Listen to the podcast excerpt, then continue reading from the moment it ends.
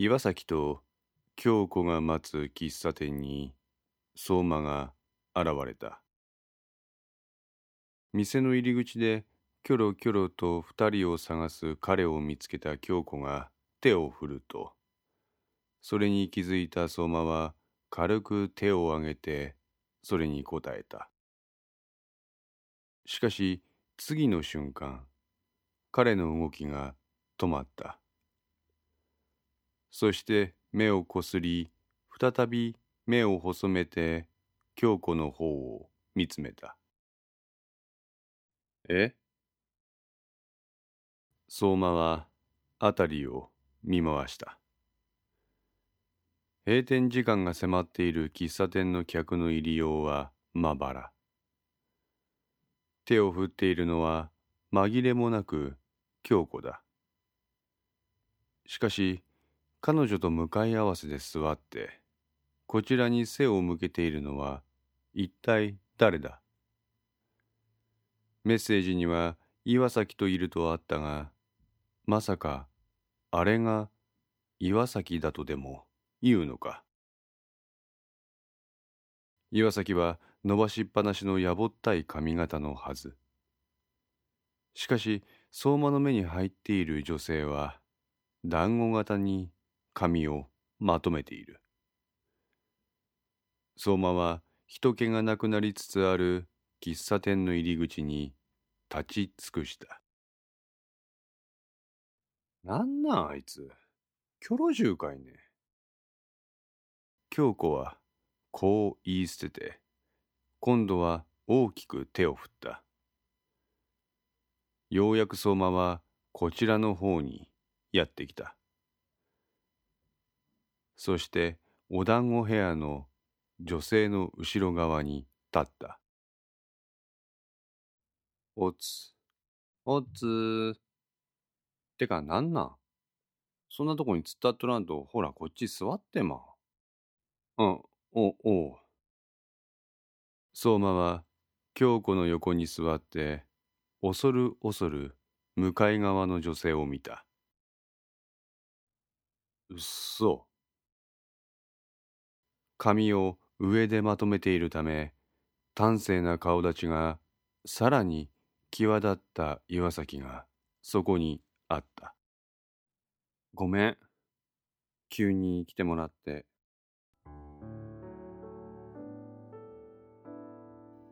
相馬は視線を徐々に下ろした。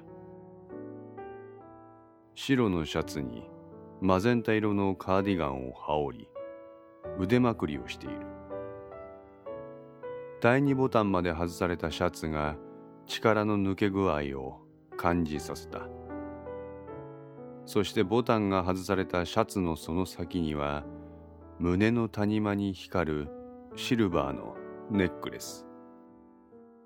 相馬は思わずそこに視線が釘付けになったおい隣に座っている京子が思いっきり相馬の肩を叩いた。いた。何鼻の下伸ばして特定部位ばっか見とらん？え？あのな何のことけ香りの胸ばっかり見て。何ね見とらんって。相馬は視線をそらした。しかし次の瞬間再び自分の目が岩崎の胸元に照準を合わせていた香織ちゃんダメやわ。ここはちょっと閉めといた方がいいわ。ううん。岩崎は京子に言われた通りシャツの第二ボタンを閉めた。あ。無意識のうちに相馬からか細い落胆の声が漏れた。あ、じゃないわいね。あまね、見るとこ違うやろ。何いいね。うん、てか、人って変わるもんやね。この発言にようやく京子は笑みを浮かべた。ほうやろ私のプロデュースねんよ。すげえ。マジですげえよ。岩崎さん。京子は机から自分の肘をカクンと落とした。え？私じゃなくって。やべえわ。俺、あなんかすっげえ綺麗なもん見とる。ちょっと、相馬くん、言い過ぎよ。シャツのボタンが閉められたにもかかわらず、相変わらず岩崎の胸元をちらちら見る相馬を横目で見て、京子は呆れた顔をした。これ、全部京子ちゃんがコーディネートしてくれたの。だから、これは京子ちゃんの作品。へえ。あ、ようやく相馬は視線を京子に移した。彼女は無然とした表情で相馬を見返した。さすが京子先輩。遅いわ、このエロ親父。親父じゃねえし。どうけ？こんな感じの香織ちゃんは。改めて岩崎の全体像を見直した相馬は彼女のあまりの変わりようにため息をついたなんかわからんけど京子ちゃんのプロデュースってすげえんやって思っただって今までの岩崎さんと全然違うんやし具体的に？うーんなんちゅうかえっとほら今までの岩崎さんは岩崎さんで綺麗な人やなーって思っとったけど、これでほら、あれ、なんちゅうかほら、とっつきにくい感じなくなった。うんうん。うんでえー、っと、あの、こう言っちゃあれなんかもしれんけど、清潔感が出たっていうんかな。かといって人を寄せつけん感じの清潔感じゃなくって、あの、洗練された感じ。ああ、そうそうそう。都会的って言うんかね。おー、いいとこつくね、君。んで、残念なことに今は閉められてしまったボタンを外すことで、女らしい魅力に磨きがかかる。うん。ちなみに山根はそこだけガン見えやったけどね。う。これ、長谷部見たらなんて言うかな。あ長谷部？相馬はこう言って岩崎を見た。彼女は顔をあからめてうつむいた。え？えじゃないが。はい？はいじゃないが。マジで？岩崎はゆっくりとうなずいた。相馬は思わず天を仰いだ。今まで香りのこと口説きに来た男連中っていっぱいおったらしいけど、まあどいつもこいつも下心満載やってんで。けど長谷部は違うんやって。え？どう？そのあたりは本人から直接聞いて。岩崎は相馬と目を合わせないようにゆっくりと口を開いた。あの人だけなの？何が？私の気持ちに寄り添って近づいてきたのは。岩崎さんの気持ちに寄り添う？相馬くんは一回来たことあるよね、小宮。あ、ああ。あそこであなたがどういう感情を抱いたかは私にはわからないけど、ご覧の通りいろんな悩みを抱えた人があそこに来る。そして思い思いの心の叫びを他者に打ち明けるの。うん、そうみたいだね。心の傷を他人に見せるってことは実は大変なことなの。全面的に自己否定するからね。だからそこにはすごいエネルギーが生じる。そう。負のエネルギー淡々と話す岩崎の表情は浮かないものだった私はコミュが催されるたびにそれらの強烈なエネルギーを受け止めてきたそう。受け止め続けてきた。きついね。岩崎は透き通る目で相馬を見た。そして紅茶に口をつけてため息をついた。コミに参加したての時期はそうでもなかったの。私みたいな存在でも話を聞くだけで人の役に立つことができるんだって。でもね、気がつくと私は削られてた。人の負のエネルギーを受け止め続けることで私、キャパオーバーしてた。それをあの人は瞬時に見抜いた。岩崎と長谷部が近づいたきっかけの件は本人から聞いている。ここで相馬は岩崎の発言を切った。なんであいつが岩崎さんの心理的状況をつかみ取れたか。そう、それよ。それはあいつが君に本気やからや。岩崎は絶句した。人を好きになることに理由なんかない。好きになってしまったその相手を所有したい。所有したものは大事にしたい。大事にするには相手のいろいろな問題を解決したい。もしくは手助けをしたい。そのために相手を知りたい。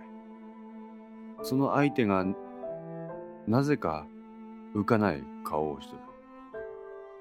現状を把握してその問題を少しでも解決させたいっていう気持ちが長谷部の観察眼を研ぎ澄ませた。そんなところじゃないんかな。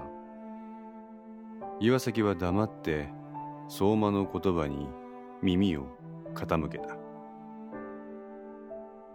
親から岩崎さんがもしもあいつに特別な感情を持っとるんやったら君もあいつのことを知った方がいいと思う。私が？ほら、まだ会ったばっかりやろ？親からとりあえず連絡取り合って会う機会増やすとか。それこそ込みじゃないけどコミュニケーション取るのがいいんじゃないんけ。実際よくよく話してみると大した人間じゃなかったってことになるかもしれんし、逆にそれこそ自分が持っとった感情は確かなもんやったって確信に至るかもしれん。ここで相馬は言葉を止めた。岩崎に語りかけているこのセリフは自分自身にも響いていた。そう京子である。相馬は京子に好意を抱いている。そしてその彼女も自分に対して同じ感情を抱いていることも知っている。自分が今岩崎に吐いたセリフの中のお互いを知るという過程はとうの昔に経ている。にもかかわらず相馬は京子との間にお互いが空いているという合意形成ができないでいる。ふと相馬は京子を見た。彼女の表情はどこか浮かないものに見えた。でも相手を知る作業をいくら繰り返しとっても絶対的な解は導き出せんよ。ほやから最後はこの人と一緒におったらなんか知らんけど楽しいわとかっていう、なんていうかあのすっげえ抽象的なもんで、えいやって合意形成せんといかんげんのね。合意形成？例えば告るとか。このタイミングで店の人間が閉店時間のため退店してくれと言ってきたので話は途切れた。店を出て場所を変え話の続きをと相馬は言ったが岩崎は用事があるとのことでここで別れることとなった。彼女を見送った相馬と京子は最寄りのバス停に向かった。バス停に着き京子が口を開いたこんなんでいいんかねわから。んなんか長谷部とか香織ちゃんの気持ちを利用しとるみたいで。やっぱり私あれやわ。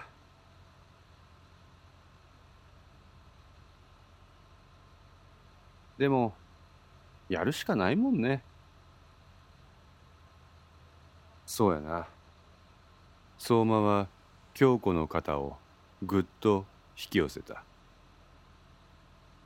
突然のことに驚きながらも京子はそれに抗わなかった。ごめんな京子ちゃん。今まで。京子は何も言わない。好きや。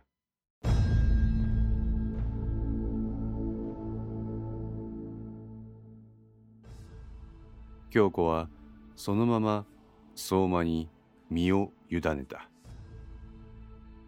私もやれるだけやってみようよ。あの人の言う通り。そしたらきっとなんかいい方に動く気がする。そうやね。だってそうせんとあの子にとって良くないことが起こるし。バスが来るまで京子は黙ってそのまま相馬に身を寄せていた。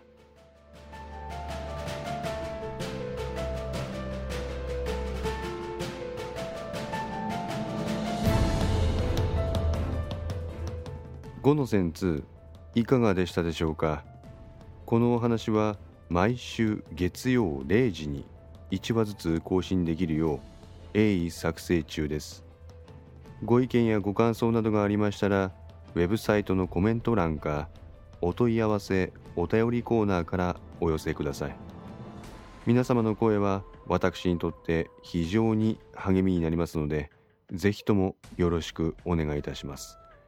お寄せいただいた声には地質ですが何かしらの返信をさせていただきます。特にお問い合わせお便りのところからお寄せいただいた感想などはポッドキャストの中でも紹介させていただきます。また iTunes Music Store の中のレビューも頂戴できれば嬉しいです。